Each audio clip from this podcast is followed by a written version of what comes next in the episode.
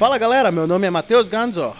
João Eduardo, Mestre Pepino. E aqui é o Cello da RPG Planet.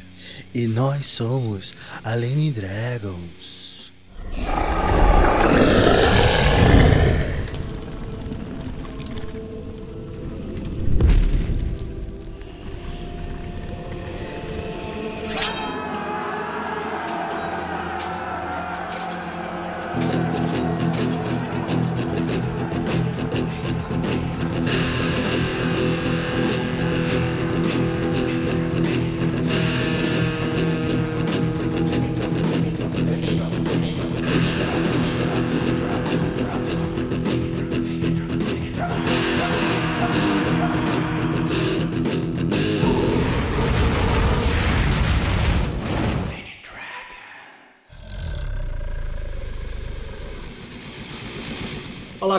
Camaradas! Querem incrementar o seu jogo de D&D? Conheçam o modo Carrasco compatível com a quinta edição. Este módulo transforma de um jogo de super-heróis em um jogo de sobrevivência, com novas regras para magias, equipamentos, pontos de vida e muito mais. Acessem-nos pelo Linktree no Instagram para pegar a versão light gratuitamente e participem dos nossos playtests e ganhem a versão beta. Oi pessoal, bem-vindos a mais um vídeo do RPG Planet. Eu sou o Cello. Eu sou a Lina e hoje nós vamos para mais um vídeo de monstros de D&D. Eu vou elencar os cinco vilões mais interessantes de Dungeons and Dragons e hoje vamos falar sobre Caverna do Dragão. Um dos nossos desenhos favoritos dos anos 80 e que vem novidade por aí.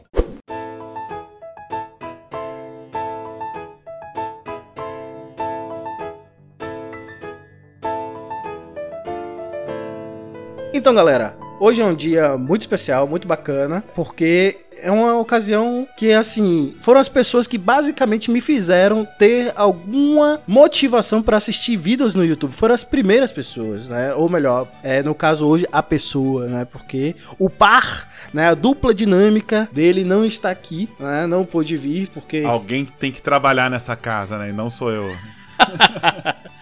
já sabemos quem é a proletária da residência. Uhum. Mas, todavia, ele já deu a voz. Sim, é Cello do RPG Planet, a pessoa que durante a pandemia foi o primeiro canal que eu comecei a acompanhar com assiduidade, o RPG Planet. Sim, um canal desse casal super fofo, né? Esperamos que numa próxima oportunidade a Lina esteja aqui com a gente também participando desse papo é sobre situações futuras e até mesmo também dando sua versão sobre toda a historicidade desse canal maravilhoso que quase todos os RPGistas do Brasil conhecem. Vamos lá. Cello, de onde vem, o que come. Vocês são um casal D20 do RPG brasileiro? Como começou a jogar RPG? Em qual momento se viram amadurecidos para trazer conteúdos para a comunidade RPGística? É um por vez, né? Peraí. É... De onde vem primeiro, é isso? Eu vim. Bom, nós somos aqui de, de Zambaulo, né? A Lina é, é, paulistana da Gema. Eu sou do interior, né? Eu sou de São José dos Campos. Hoje nós estamos morando aqui em São José dos Campos, curtindo um pouco mais a tranquilidade aqui. Mas é, é basicamente isso. E o que comem? Não comemos mamíferos, o resto qualquer coisa. Vocês são o casal D20 da RPG brasileiro? Eu acho que não mais tão D20 assim, porque a, a Wizards não deixa mais. Se usar o termo D20 assim solto, eles processam agora. Então. Vou te dar um processo, hein? É, mas eu, eu gosto muito desse reconhecimento da galera aí que vê é, a gente como com esse símbolo de casal RPGístico aí. Não somos os únicos, né? Tem outros casais legais aí que fazem conteúdo bacaníssimo de RPG, mas é legal ter essa credibilidade aí entre o pessoal que joga RPG e muita gente que às vezes joga, mas o namorado ou a namorada não jogam. Às vezes mandam mensagem pra gente: pô, eu gosto de ver vocês, que vocês gostam do, do mesmo jogo, quero convencer meu namorado a jogar ou minha namorada a jogar. Então a gente recebe às vezes isso e é bacana. Como começaram a jogar RPG? Foi há 84 anos. Comecei a jogar ali no iniciozinho dos anos 90. Na época, a edição de Dungeons and Dragons vigente era o D&D segunda edição que tinha recentemente lançado. Comecei a jogar por influência nefasta aí de um amigo que, que chegou um dia e me perguntou: "Você conhece um jogo que você pode fazer qualquer coisa? Você escolhe o seu boneco faz o que você quiser". E eu tava achando que ele tava falando de algum jogo de Mega Drive, né? Eu falei: "Não é possível, me mostra esse jogo". Aí ele começou a botar um monte de livro em cima da mesa, aí eu falei: "Pô, tá, assim, achei que era um jogo mesmo de Mega Drive que você podia fazer qualquer coisa". Não, isso aí não sei o que, que é. Então a minha desconfiança inicial, minha decepção inicial eh, se transformou em pura alegria quando meu personagem foi triturado em poucos segundos numa aventura dificílima. E assim que meu personagem morreu de forma grotesca. Foi amor à primeira vista. É, e desde então eu jogo esse jogo batuta aí há muito, muito tempo aí.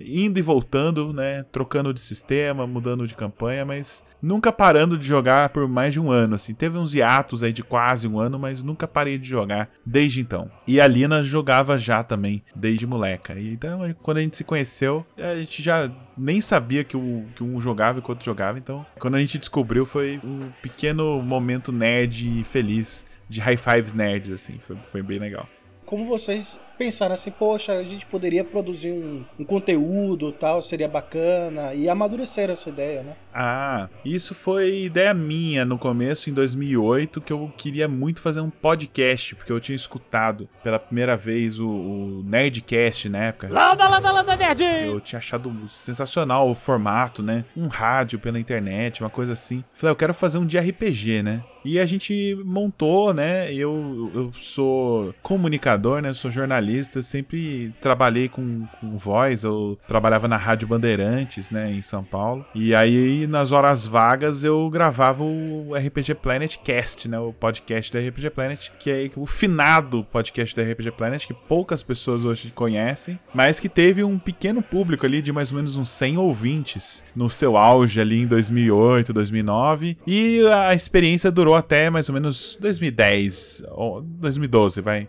com episódios mais mais é, espaçados a partir de 2010. E aí a gente desistiu, né, do, do, do, podcast, deixamos quieto. Enfim, começaram a crescer os canais de YouTube e tal. E em 2016 acendeu a chama aí do, do, de criação de conteúdo de novo. A gente teve as mesmas ideias, agora junto eu e a Lina, né, de vez. Vamos fazer o que a gente fazia no podcast, só que agora é pro YouTube, né? Acho que vai ter um alcance melhor tal. E a gente começou a fazer vídeos mais por pensando em passatempo, né? Em, e fazer uma experiência, né? De será que tem gente que, que, que vai gostar desse conteúdo, né? Sem, sem ter muita pressão, a gente lançou os primeiros vídeos e, e para nossa surpresa, não demorou muito pra gente conseguir ali mil inscritos, que foi um negócio, foi um marco gigante pra um, um canal bem novo, assim, cresceu bem rápido, né? E aí a gente se empolgou e o resto é, é o que virou aí o RPG Planet. É, a gente basicamente transformou a RPG Planet aí do, do nosso de um pequeno passatempo para o nosso principal é, ainda passatempo, né? Porque ainda tem, o, tem outras atividades, mas que agora está virando é, um emprego, né? Também temos, temos a editora, outras fontes de renda ligadas ao canal e, e a gente continua aí firme e forte nesses anos todos. Já que a gente tá falando do canal, uma coisa que eu quero perguntar é qual é o quadro que vocês mais gostam de fazer pro canal? quadro que a gente mais gosta, eu acho que é o baú do RPG Planet, que é um, é um quadro que tá em ato há muito tempo. Ele anda desaparecido, mas vai voltar. Ele tá assim porque a minha casa tá uma bagunça, cheio de, de livro de outros coessentials para vender aqui. Então, quando reorganizar aqui a coisa, a gente vai voltar. Mas o baú do RPG Planet é um quadro que a gente abre o baú de livro antigo ou revista antiga que a gente tem guardado aqui e revisita, né, esse conteúdo nostálgico aí, abre uma Dragão Brasil antiga, lê algum artigo engraçado da época ou pega algumas coisas raras, né? A gente tem algumas revistas de RPG que tiveram tiragem baixíssima no Brasil, mostra essas revistas, esses pioneiros pioneiros da RPG nacional aí nos anos 90 que lançaram, né, individualmente produtos, né, de forma completamente independentes. E a gente tem alguns desses produtos e, e mostra, né, para realmente abrir o baú ali. Então, eu, eu acho que é um vídeo gostoso de fazer, né, porque não é tão trabalhoso assim e me faz revisitar esses tesouros que a gente tem guardado aqui. E o mais legal é que a gente recebeu algumas doações depois dos primeiros vídeos aí do baú do RPG Planet. Tivemos pessoas mandando pra gente revistas clássicas pra gente mostrar aí. Chegou aqui uma Dragão Dourado, que é uma revista super rara de RPG nacional que a gente ainda vai mostrar. O pessoal que era editor lá da Saga, né, revista é, D20 Saga, a gente fez um vídeo mostrando nossas revistas do D20 Saga e o pessoal que na época era editor ficou mega empolgado, mandou um, um, umas revistas pra gente também mostrar. E vamos mostrar tudo aqui, temos, temos muito conteúdo pra, pra revisitar desse passado glorioso aí do, do RPG nacional e o quadro aí, o baú da RPG Planet tá aí pra isso. Cara, deixa eu contar. Quando eu acordo de manhã, normalmente eu coloco o despertador uma hora antes para mim conseguir ficar acordado, né? Depois, para mim realmente acordar no horário. E normalmente eu tenho o costume de colocar alguma coisa, um canal do YouTube que, que fale alguma coisa legal pra, pra mim ouvir, né? Normalmente, ou é alguma coisa do Meteoro, ou é o quadro de vocês que fala sobre as criaturas do D&D. Ah, que é o sim. quadro que eu mais gosto.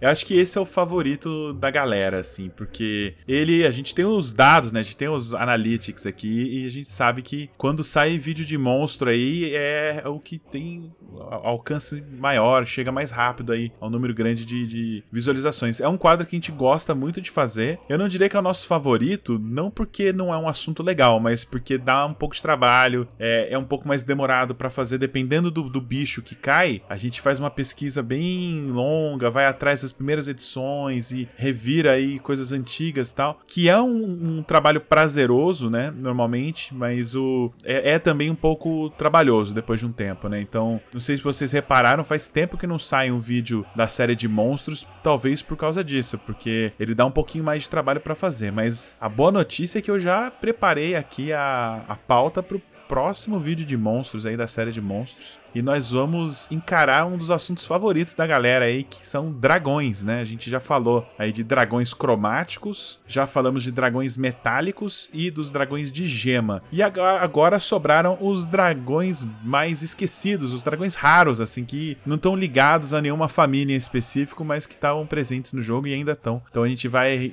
visitar alguns desses, tipo dragão das profundezas, dragão das nuvens, dragão das brumas, toda essa galera aí. E o famosíssimo dragão amarelo, o mais raro dos dragões que tem, que é bem sem gracinha, mas ele é muito raro. Só isso, basicamente. ele é raro, mas não faz nada de diferente. Ele é só raro. É, é só raro. é. É, é raro. É, a, a, a, ilustração dele é bem legal, a ilustração dele é massa. Mas ele é meio que whatever, assim. Ele é. Ah, eu sou um dragão. Ok. É, só um dragão amarelo. É, basicamente isso. Exatamente isso. O, engraçado, eu, os dois, o quadro que eu mais gosto é o de Lore, né? Geralmente, assim, curto muito quando vem, ah, sei lá, a história de Stradvon Zarovich. É, acho que teve um do, do é, Jander Sunstar, né? Se não me engano. Teve do Vecna. A gente falou do Jander. Acho que a gente não tem um vídeo só do Jander, mas a gente já citou ele algumas isso, vezes. Isso, vocês já. citaram É. o, o Jander. Esses geralmente são os que eu mais gosto, assim, são, são os de Lore. E, e uma coisa que, que você foi falando de que da OGL, né? Aproveitar é, essa cutucada que você deu ali no início e até falar um pouco sobre isso, né? É, como é que vocês estão vendo isso? E, inclusive porque na minha trajetória dos últimos três anos de pandemia, assim, eu tive 15, 18 anos anos, assim, que era basicamente Dungeons and Dragons, D&D, né? Entro na internet, continuo no D&D, mas eu venho, assim, com maior acesso a, a, aos grupos de RPG e tal, minha visão foi mudando, mudando, mudando, e cada vez menos eu ia gostando de D&D. Tanto é que hoje eu jogo com mais felicidade OSRs e os jogos da Year Zero, né? Que é Forbidden é Free League, no caso é, é Forbidden Lands e, e Companhia Limitada. E aí essa questão da OGL e tudo mais ainda faz me, me faz gostar cada vez menos, inclusive, do jogo de Dungeons Dragons, né? Ou pelo menos a quinta edição. Como é que isso ficou para você? Como é que cai essa questão da OGL e tudo mais? Uhum. Do ponto de vista do canal, uh, a gente Tá, tá, tranquilo, assim. Mesmo que eles mudem a OGL, a gente tá mais na linha de produção de conteúdo de fã do que. Mesmo monetizando, monetizando o vídeo e tudo mais, não, não cai no, no, no mesmo pepino que as editoras estão tão agora sofrendo, né? Isso não quer dizer que não tem impacto, né? A gente fica mal-humorado também. É, é, mas a, a lore de DD é uma lore da indústria do RPG, né? São conteúdos que existem desde a década de 70, né? E a gente revisitar isso é revisitar a história do RPG. Então, se você pega, por exemplo, vai falar um vídeo sobre a Pantera Deslocadora, não é só um vídeo sobre uma criatura que tem aí no D&D quinta edição. Não, a gente vai lá atrás e a gente descobre que o Gary Gygax lá na década de 70 leu um livro de ficção científica que tinha exatamente essa criatura e ele roubou, chupinhou pro D&D na época e ninguém deu falta do- da criatura lá e ficou por isso mesmo e, e é uma criatura hoje símbolo aí do D&D, vai estar no filme e tudo mais. As inspirações, né, dos criadores de D&D, né, é, como eles pegaram essas influências e misturaram, né, influências que se você pensar bem não eram pra funcionar, né? Coisas de ficção científica misturado com gonzo, misturado com fantasia medieval, misturado com Tolkien, tudo no mesmo mundo e com criaturas que só existem pra balancear as regras, né? Tipo o monstro de ferrugem, né? É um bicho que só existe pra tirar tesouro do grupo que pegou muito loot, sabe? É, tem, tem uns, uns bichos que são correções de trajetória, assim, sabe, deles. E isso é essa história, todo esse, esse rico passado aí do jogo, não tem ninguém que vai poder tirar isso de, de quem quer pesquisar e quem quer falar sobre isso, né? Não, não, não alcançaria, né? Isso. Agora, do ponto de vista de comunidade, de criação de conteúdo e tudo mais, essa nova OGL é uma facada nas costas, né? Porque a OGL original, ela não é só um documento legal. A OGL original é um convite, né? É um convite de participação da comunidade em torno de um sistema e um convite que foi transformado agora em uma pegadinha, né? Muito tempo depois. Ah, mesmo que eles mexam aí, vão fazer alterações, já tá bem melhor a, a licença nova, mas ainda assim ela já não tem mais essa característica aberta que ela tinha antigamente de ser um convite à participação que deixasse a comunidade segura, né? De que não seriam processados, que não seriam né, perseguidos, né?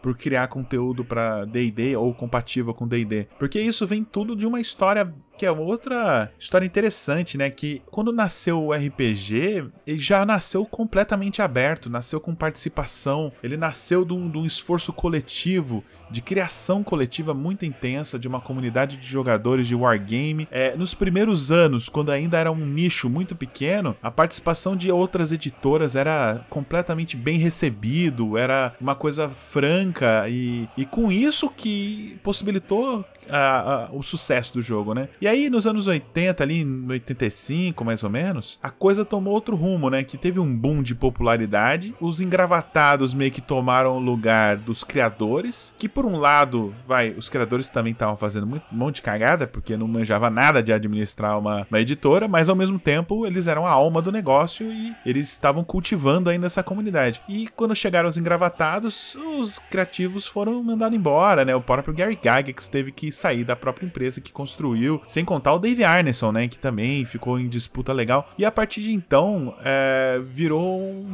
esporte favorito da TSR na época, né? Que era a editora que tinha os direitos de Dungeons and Dragons.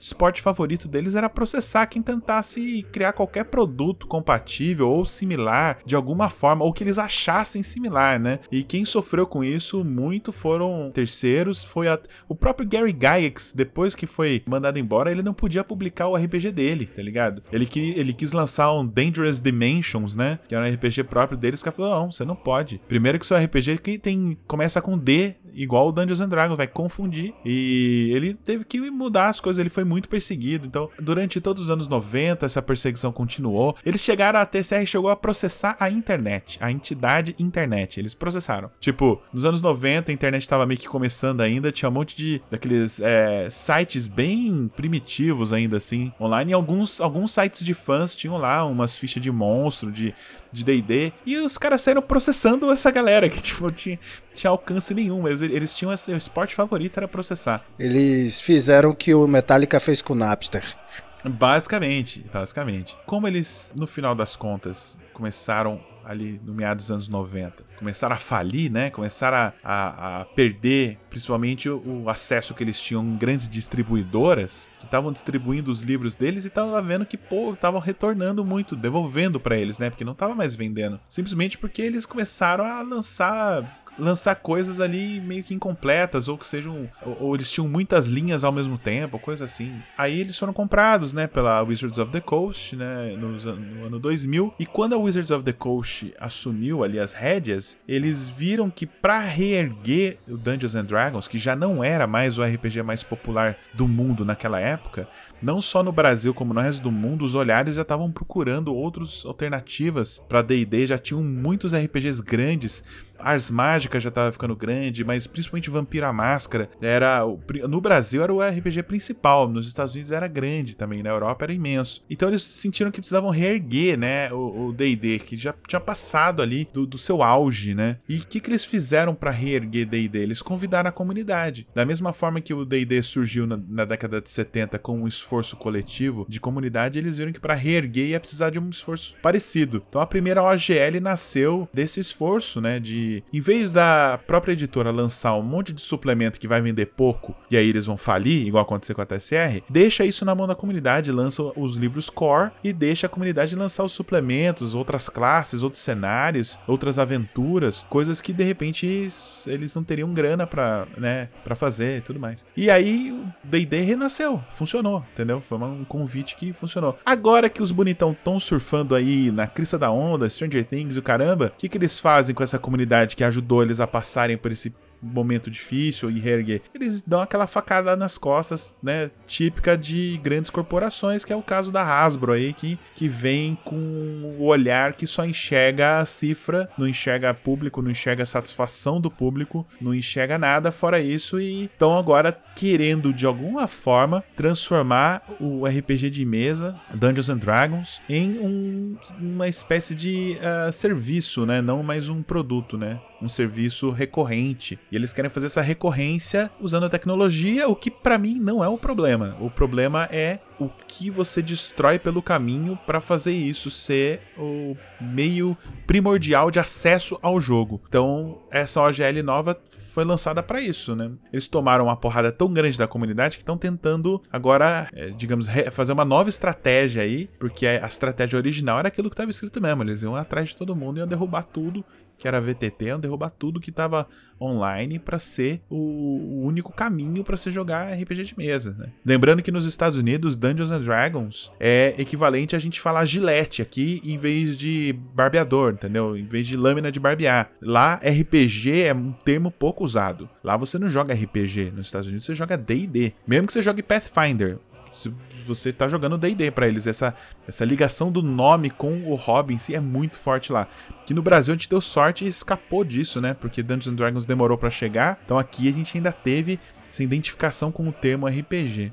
Esse comportamento que o, que o Cello falou antes de sair processando geral tem um nome, se chama lawfare, que é basicamente o uso da- do aparelho jurídico do Estado, né, do direito, como ferramenta de batalha jurídica, de repressão mesmo. É basicamente usar o direito para proibir dos outros de fazerem o que, que eles quiserem. Sim, até porque eles processavam, eles processavam causas perdidas, mas eles processavam pra forçar as editoras pequenas a terem custos legais que eles não tinham como pagar. Era basicamente isso aí mesmo, lawfare total. Isso aí. Não façam lawfare. Não, não é uma prática legal e só acaba com acaba com a graça do jogo, no caso deles, e é uma porcaria pra sociedade em geral. A não ser que você seja um sociopata CEO, aí faça a lawfare à vontade, né? Que é, você tá aí pra isso. né? É,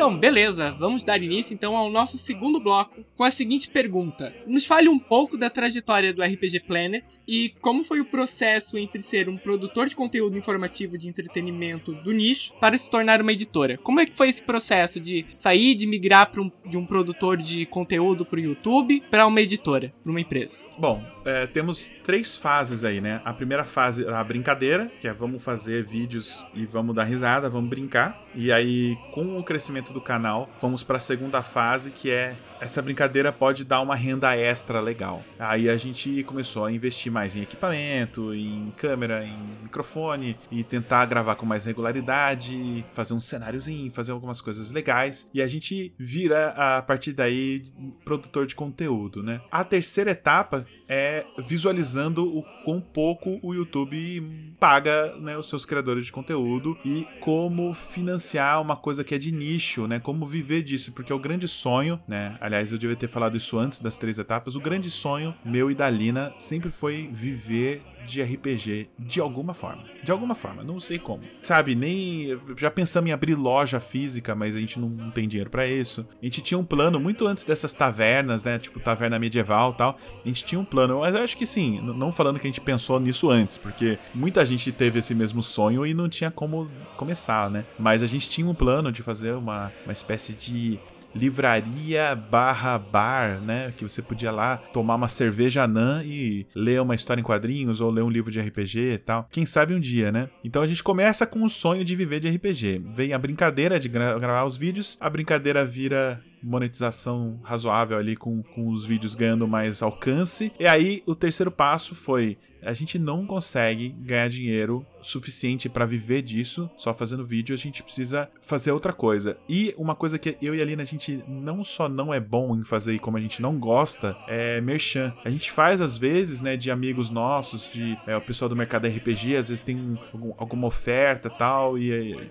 beleza, alguns serviços que a gente gosta, a gente até faz, mas a gente não busca ativamente isso, né? A gente não, não tem uma, uma relação muito grande com, com a indústria em si, né? Tanto que a Wizards of the Coast está no Brasil lançando D&D quinta edição e eles nunca nem falaram oi pra gente, tipo, pra gente fazer qualquer tipo de merchan, até porque eles, a gente é meio, meio na moita, sabe? A gente é meio, a gente é muito ruim nessa comunicação com a, as outras, a, com as corporações, né? Ou com produtores de conteúdo, outros editores e tudo mais. A gente é meio ruim nisso. Então a gente não ia ver caminho através do que o Jovem Nerd, por exemplo, fa fazia, né? Que eles se ergueram como podcast vendendo o spot de publicidade, né? E eles são ótimos vendedores e tudo mais. E eu e a Lena, a gente não tem muito esse tino, né? Eu acho que a gente pensou que para vender alguma coisa a gente teria que fazer mesmo com as próprias mãos e vender e não fazer só o merchan. E é claro, a gente ia fazer o merchan das nossas próprias coisas, né? E aí passamos para a terceira etapa que foi abrir a RPG Planet Press, que a gente fundou já pensando em lançar nosso próprio material, né? Ela nasceu primeiro pensando em lançar RPGs da casa, né? E aí surgiu a oportunidade de pegar a licença do Old School Essentials e aí é, foi o nosso primeiro produto aí agora lançado. Tá indo muito bem, ainda bem, estamos muito felizes.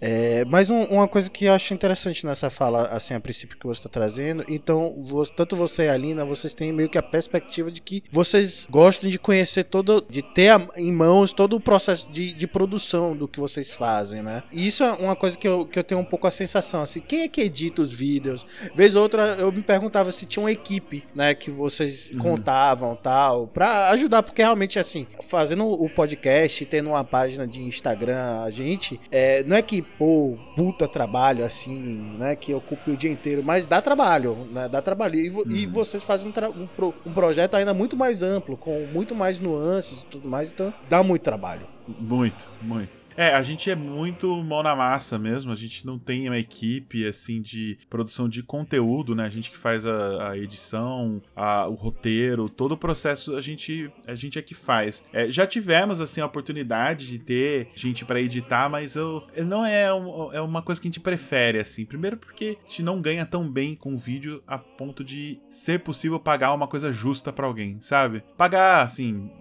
a, a, muito abaixo do, do piso também não é uma coisa que a gente quer. Então a gente acaba fazendo sozinho. Outra coisa é, é que assim, isso é bom, você ter, você ter esse controle, mas é, é muito difícil você escalonar, né? Obviamente. É, se você reparar nas nossas nossas coisas, a gente tem nossas redes sociais, tem nosso canal no YouTube, tem a editora, e você vai sempre ver que quando você tem muita coisa ao mesmo tempo e só duas pessoas, vai dar chabu. Então, nossas redes sociais hoje são completamente desatualizadas, assim.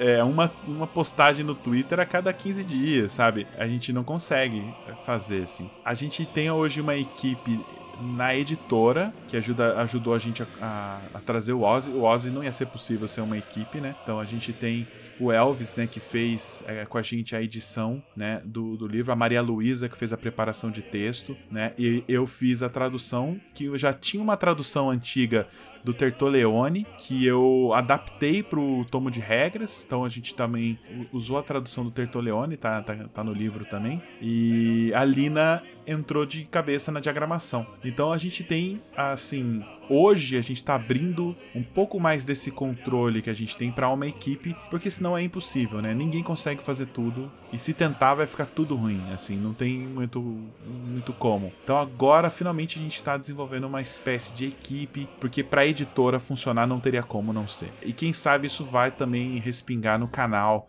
daqui a um tempo. Por enquanto, o canal ainda tá nesse esquema do it yourself, eu e a Lina mesmo. Tanto que a gente tá com vídeo atrasado aí por causa disso, né? Porque sou só eu e a Lina mesmo fazendo, mas quem sabe aí ainda vale a pena a gente ter mais gente trabalhando com a gente no canal também. Aproveitando então que a gente falou um pouquinho do Ozzy, né, do, da equipe que tá no Ozzy, nós gostaríamos de saber por que, que vocês escolheram o Ozzy para começar a editora? Ah, é um, é um caminho que a gente já estava arrumando, né? Se você ver o conteúdo do canal, eu já estava começando a ficar meio cansadito de D&D quinta edição.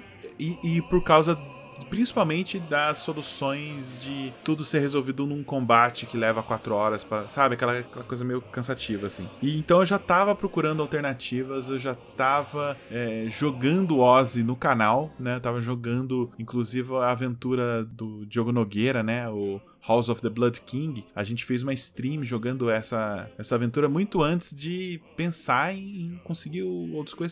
E aí, por nossa relação com as outras editoras e com o Diogo Nogueira, né, principalmente, a gente conseguiu o contato do Gavin Norman, né, que é o autor de Ozzy, e surgiu essa oportunidade, né? Ele falou, ó, tá disponível a licença no Brasil, né? Tava antes com a Sagen, a Sagen não conseguiu lançar, né? Então, agora tá disponível a licença de novo, a gente pegou a licença para lançar e foi uma mistura de a gente já tava arrumando para outros jogos com abriu a oportunidade. Se não tivesse a oportunidade, a gente talvez não conseguiria. Né? A gente não é uma editora nova, né? Não tinha lançado nada ainda. Então, talvez a gente começasse por produtos próprios, né? Que era a ideia original. Mas como surgiu a oportunidade do Outros Essentials, a gente é, embarcou, né? E foi por isso.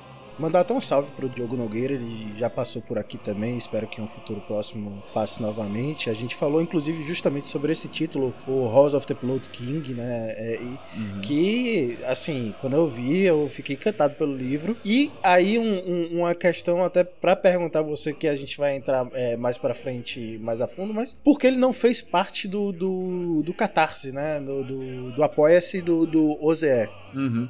Ah, o Diogo ele é, ele é autor mais do que qualquer coisa, né? Então, enquanto a gente tava na campanha, é, o bicho tava escrevendo sem parar, né? Ele tem a, a, rotina dele de, de escrever muito, né? A gente até chamou ele pra um ou outro vídeo, mas é, ele é meio. Ele é meio aquele escritor maluco, assim, sabe? Que, que se tranca na, na, na, na montanha lá, numa, numa, casa e sai criando RPG. Falou, não, de, deixa ele lá, tá tudo certo, vamos, vamos tocar a campanha aí do Ozzy no, no Catarse e foi por isso, basicamente.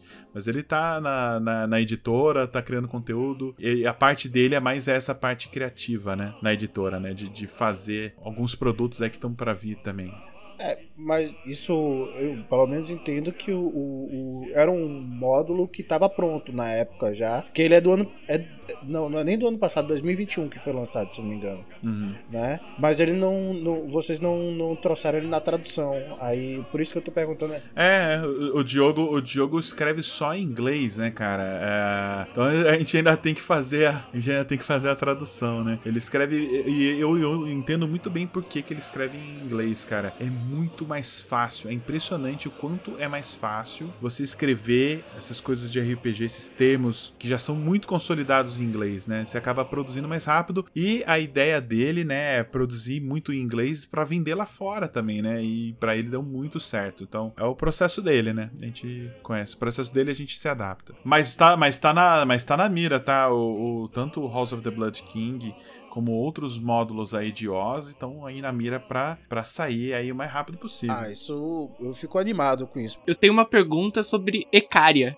que é o. tá no Beleza. financiamento, né? Que é o cenário que Uhum. você tá desenvolvendo. O que, que você pode falar Sim. pra gente que tá esperando o Oz? Olha, Icaria já tá muito próximo de terminar. Tá um mini guia, né, por enquanto. Ele tem 40 páginas, 40 ou 44 páginas. Tem um mapa lindíssimo e ele tem uma abordagem meio conto de fadas, inspirado por um pouco por alquimia, né? Pelo- Por tudo que envolve ali a, a alquimia. Tanto tem uma classe, né, alquimista, mas também tem uma classe que é o homúnculo. Ele nasceu de uma mistura de influências, né, é, minhas com campanhas antigas. E eu tô criando ele há muito tempo, assim. Só que o desafio maior é é encurtar isso para um livro de 40 páginas, né? O que tá na sua cabeça é muito maior, né? Então a gente é, reduziu o escopo e abriu muitas áreas para o mestre desenvolver em cima. Então Ecaria é basicamente um livro de ganchos de aventura, mais do que uma enciclopédia, um atlas, tá ligado? Complexo sobre qual que é o, sabe,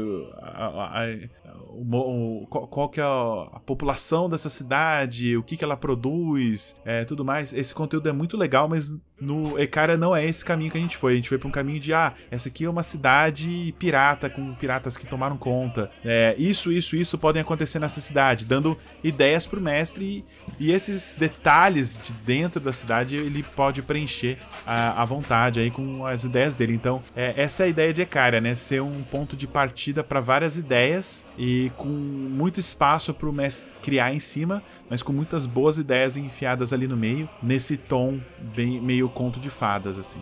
Cara, muito massa. Eu, eu tô doido pra, pra testar, então, jogar de Omum, que eu fiquei muito interessado. Ah, mais ainda do que Ah, o homúnculo, o, o homúnculo é doido, cara. O homúnculo, ele é tipo um bicho meio metamorfo, assim. Ele é pequenininho, né? Ele é aquele bichinho meio esquisitinho, assim. Mas ele é tipo Dalsin, tá ligado? Ele dá um soco que estica, pa- a- sabe? Ele é meio... Ele, ele é meio mistura do Temil com o Dalsin, assim. Ele tem toda uma maleabilidade, assim, que é bem exclusiva dele, assim. Não tem nem outra classe parecida.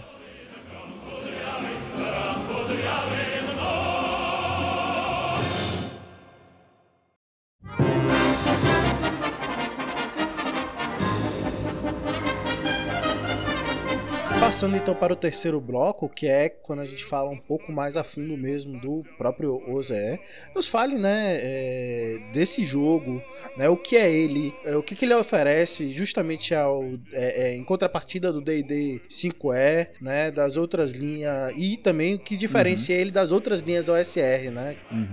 O, o Ozzy, né, o Old School Essentials, ele é um projeto do Gavin Norman, né, escritor, se não me engano ele é inglês, mas ele hoje ah, mora na Alemanha, Necrotic Gnome, né, que é a editora dele é na Alemanha. O projeto inicial dele era revisitar o Dungeons and Dragons BX, né, que é aquela edição é, do comecinho dos anos 80, que foi editada, né, para ser uma introdução, né, ao D&D e acabou se tornando por muitos jogadores da, da, da velha guarda aí uma espécie de é, edição definitiva do estilo de jogo que eles mais gostam, que é esse estilo de jogo da, do- das primeiras mesas de D&D. E o problema só que essas regras do D&D BX elas estão espalhadas em artigos da revista Dragon, em três ou quatro suplementos, é, até dentro dos próprios livros, né? As regras estão espaçadas e, organiz- e desorganizadas, né? De uma forma muito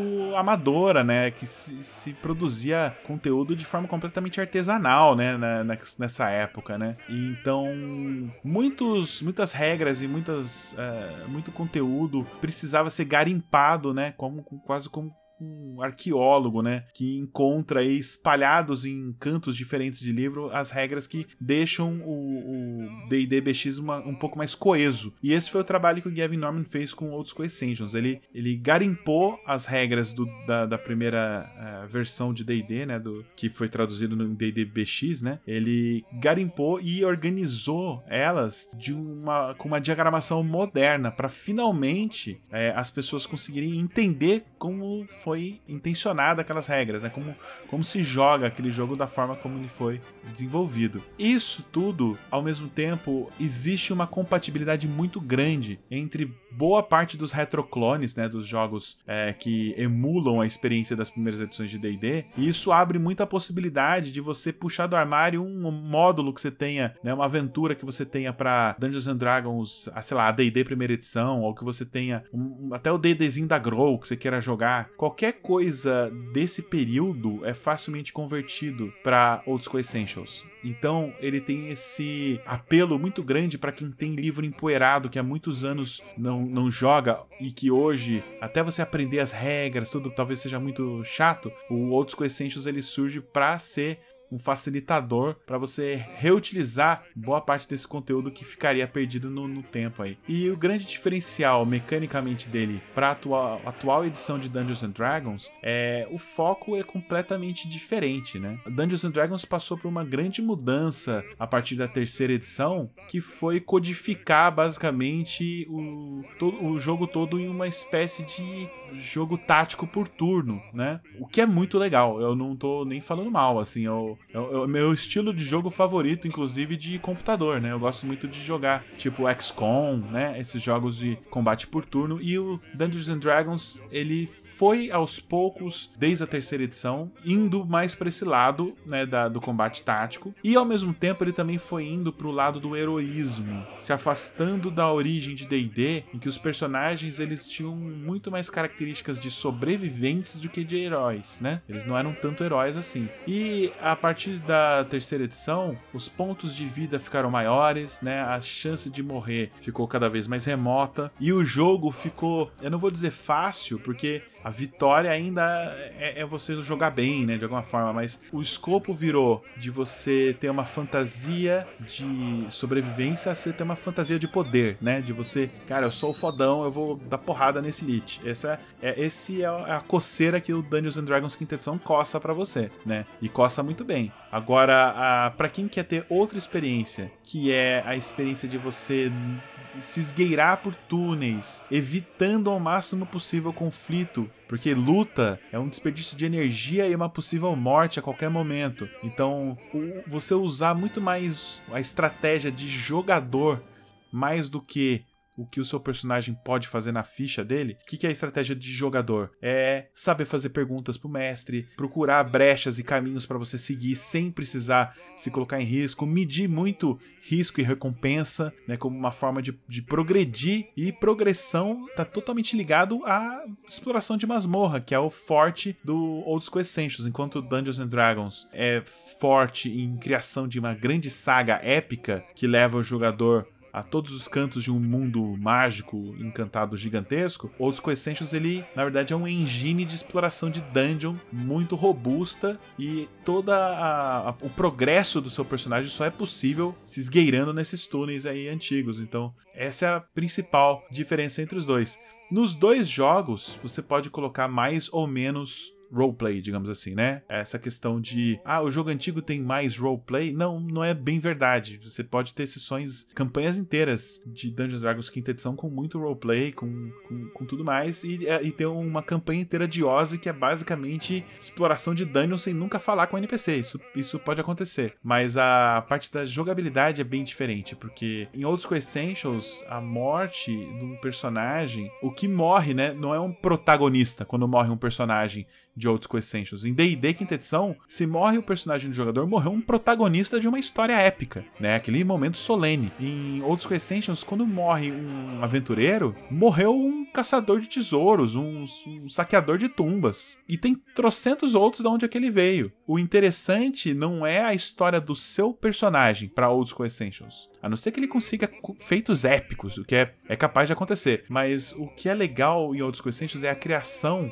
do mundo digamos, perene, né? É aquela, aquele lugar continua ali depois que seu personagem morreu. E tem pessoas indo e vindo, tem uma comunidade ali em volta, tem um lugar que foi descoberto recentemente, que é perigoso, é, tem boatos circulando na taverna. Isso é o world building, né? Que, que eles falam, world building. Esse que é o, que é o grande tesão de Old School Essentials. O seu personagem pode ter um grande papel nesse world building, se você der sorte, ou ele pode ser insignificante nesse world building. Você pode morrer por um tacape na, na cabeça ali de um, de um goblin, mas você ainda vai querer ver mais desse mundo, entendeu? Você vai querer ver mais desse mundo através de outros olhos. E aí você cria uma outra ficha. Em dois minutinhos tem a ficha pronta. Isso é bom, você faz ficha rápida. E você retoma a sua participação naquele mundo de outra forma. É a principal diferença que eu sinto.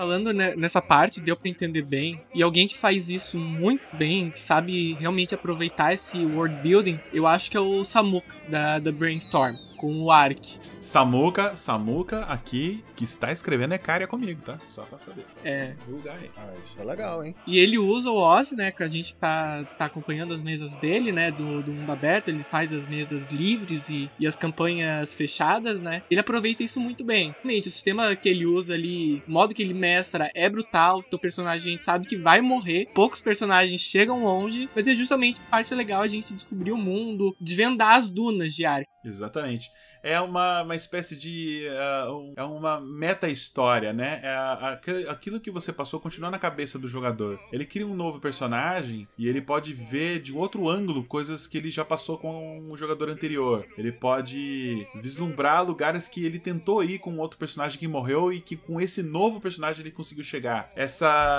É, é, isso alimenta na, na cabeça dele um mundo vívido, né? Esse mundo ganha vida. É muito interessante.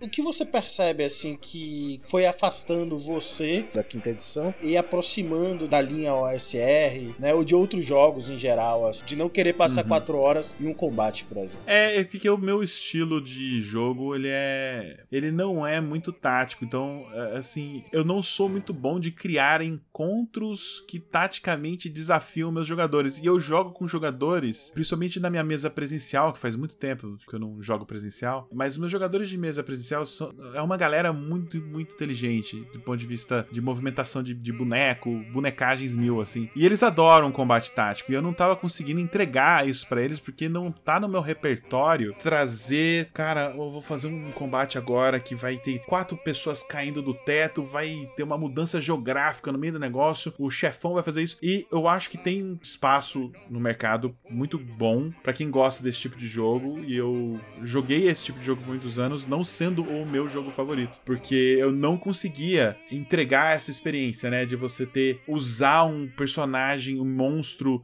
da forma taticamente mais desafiadora possível. Cara, muitas vezes eu, eu colocava um monstro de improviso ali, não lia a ficha dele direito, o bicho morria em dois turnos, sabe? Então, esse trabalho que dá D&D quinta edição, esse trabalho é sufocante pro mestre, entendeu? É, é, é muito trabalho. Se você tem tempo e se você se diverte fazendo isso, D&D é seu jogo. Você vai adorar D&D quinta edição. Se você gosta de criar um combate que é praticamente um puzzle tático, tá ligado?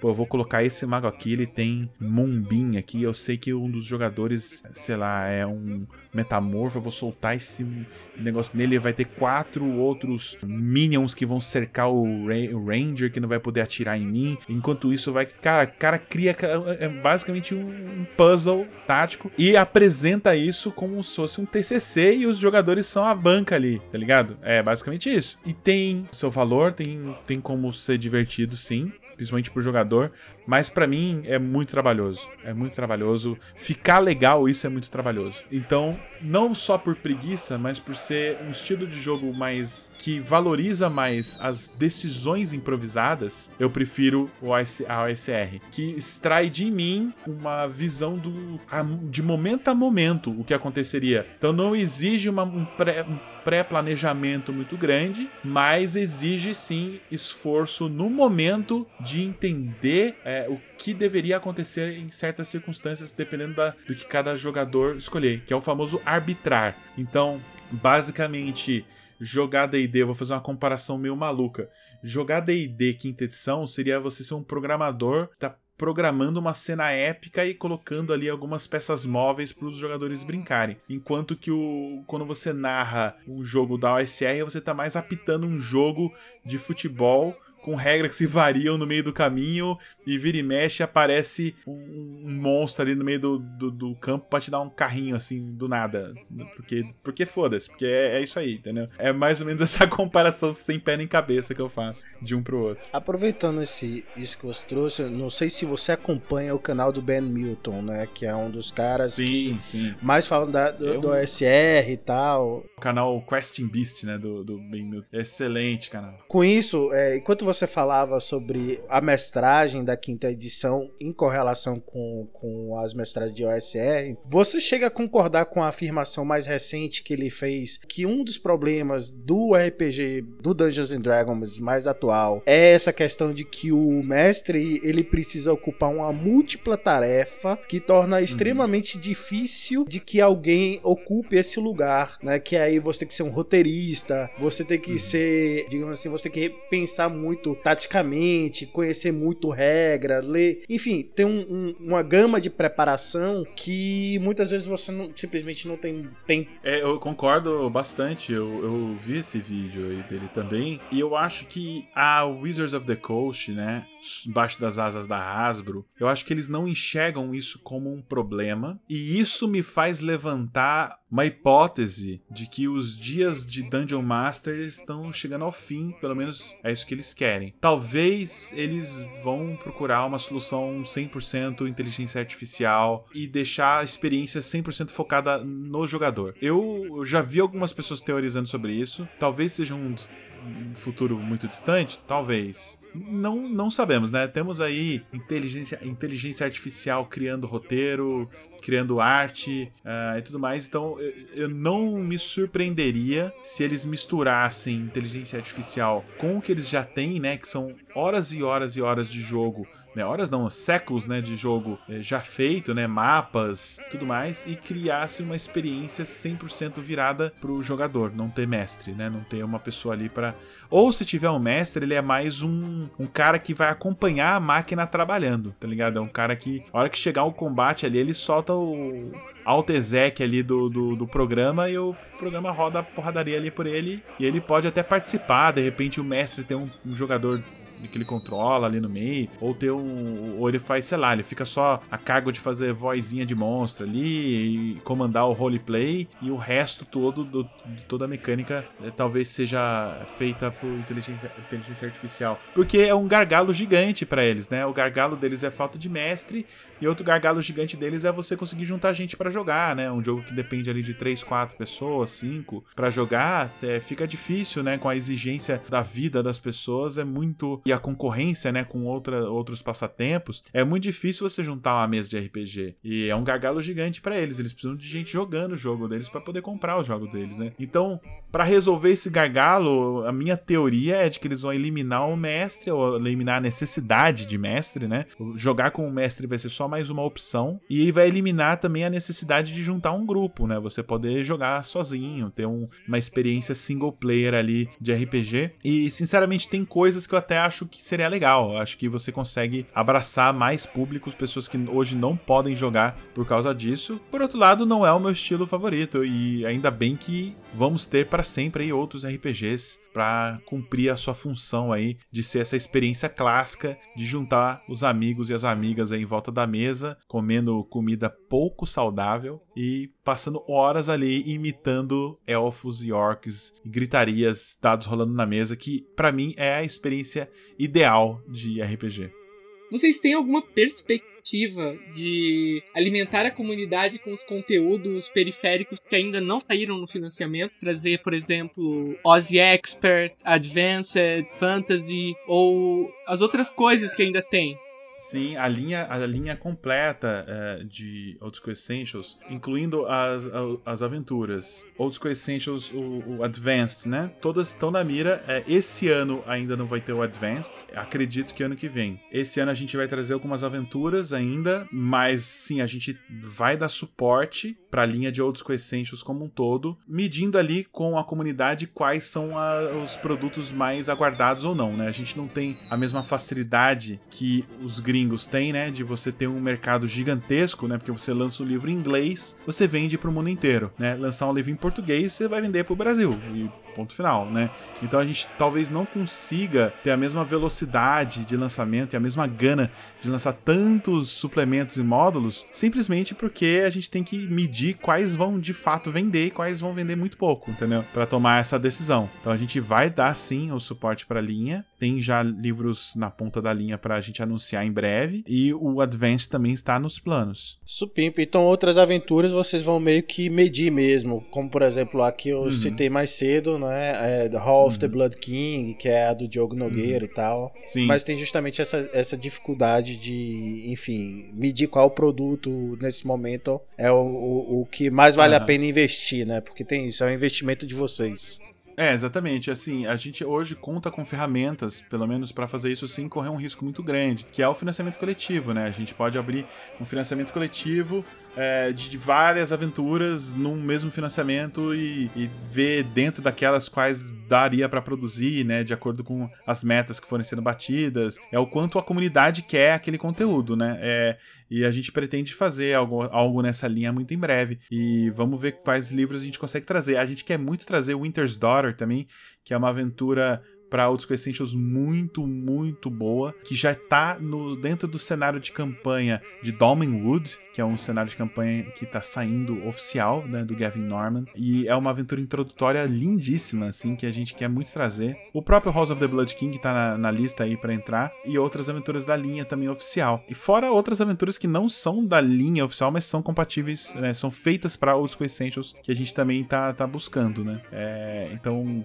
vamos continuar trazendo esse conteúdo conteúdo, mas dentro daquela lógica de que a comunidade nos sinalizar, né? Não dá pra. A gente não tem esse escopo ainda de trazer tudo de uma vez, porque realmente não, não, não teria nem espaço físico para tanta coisa, né?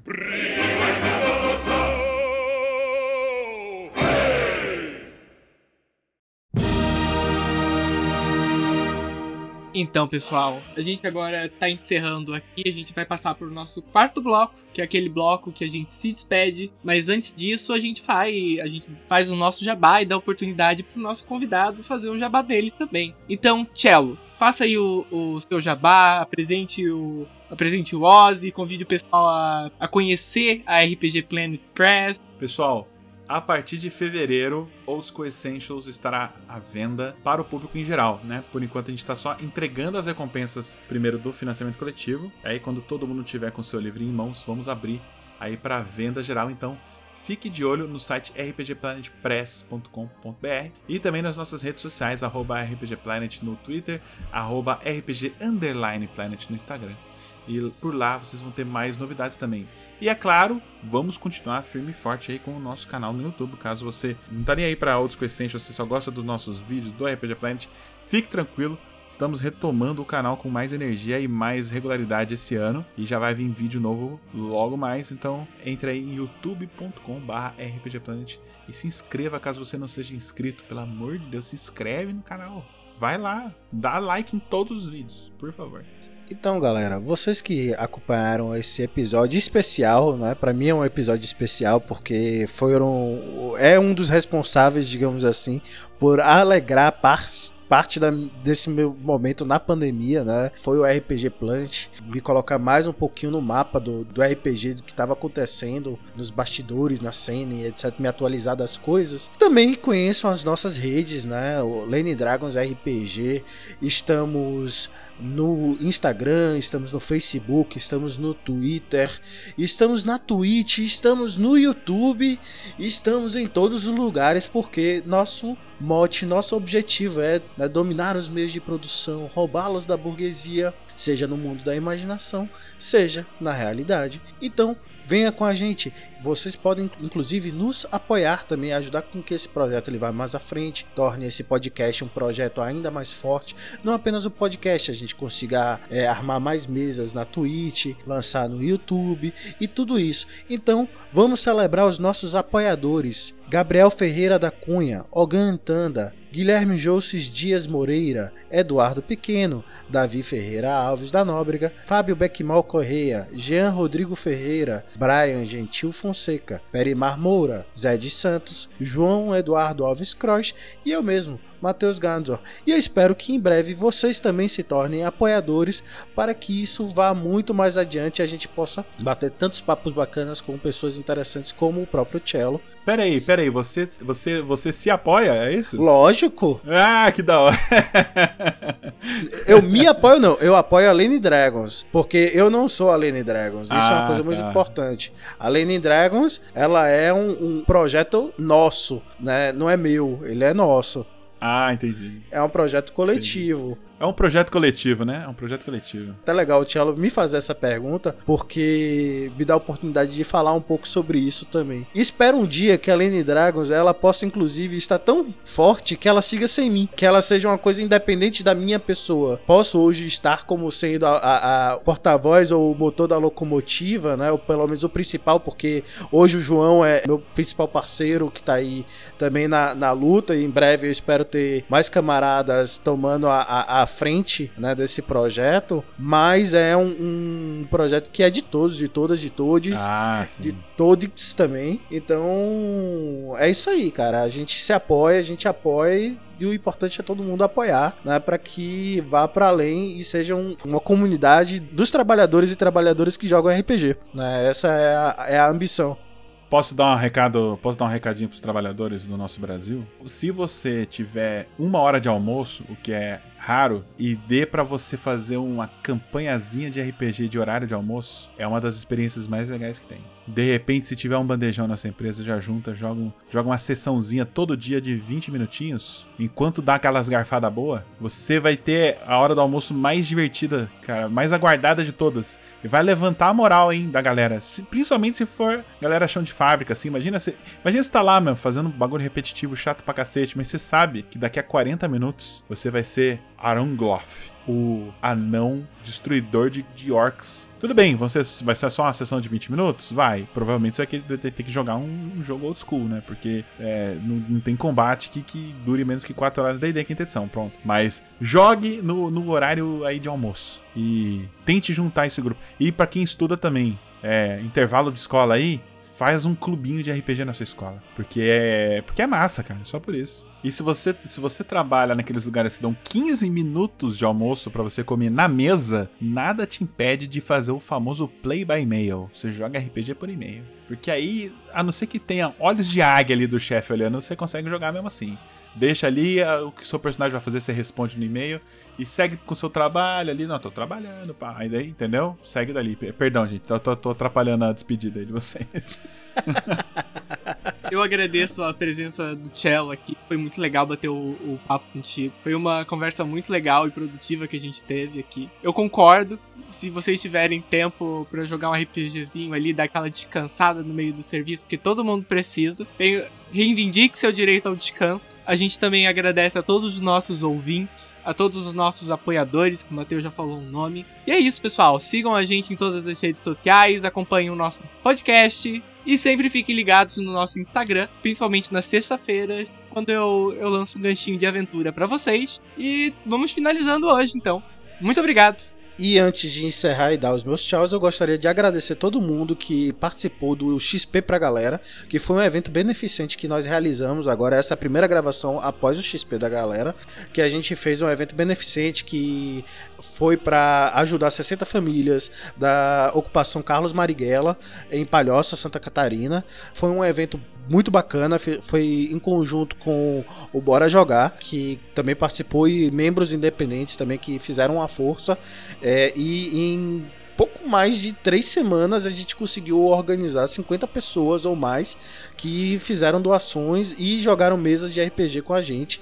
Então fica também nosso agradecimento aqui. É, Após esse, esse podcast, ou quando esse podcast estiver sendo lançado, vocês provavelmente já estarão com os livros sorteados e espero que com eles já em mãos também, né? Os livros sorteados e com- queremos contar com vocês para próximas oportunidades, né? E não deixar isso morrer para que a gente tenha é, eventos de RPG beneficentes também para a coletividade aí. Ven- Venham distribuir seu XP com a gente.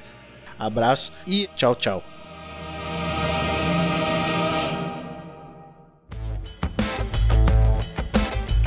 Episódio editado por Dice Masters Podcast e Multimídia.